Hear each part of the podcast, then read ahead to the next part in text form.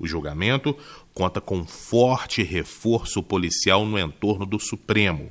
A Praça dos Três Poderes, em Brasília, está fechada há quase 24 horas e os manifestantes podem chegar apenas até a frente do Congresso Nacional. Nesse julgamento, cada um dos 11 ministros da Corte vota pela concessão ou pela rejeição do habeas corpus preventivo apresentado pela defesa de Lula da Silva tanto para determinar a prisão quanto para conceder o habeas corpus que a impediria, serão necessários os votos de pelo menos seis dos onze ministros do Supremo Tribunal Federal. A Voz da América acompanha os movimentos contrários e a favor de Lula da Silva.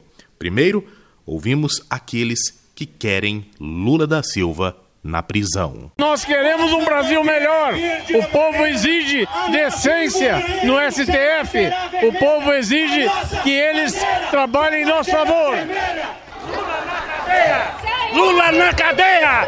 Lula na cadeia! O objetivo do ato é garantir a prisão do Lula, que foi condenado em segunda instância. O STF não é confiável, então realmente existe esse perigo. Por isso que nós estamos na rua. Antes de mais nada, nós queremos pressionar o Supremo Tribunal Federal para realmente fazer justiça. É inadmissível um condenado ser beneficiado por uma habeas corpus. É inadmissível querer acabar com a prisão após a segunda instância, porque justiça lenta não é justa.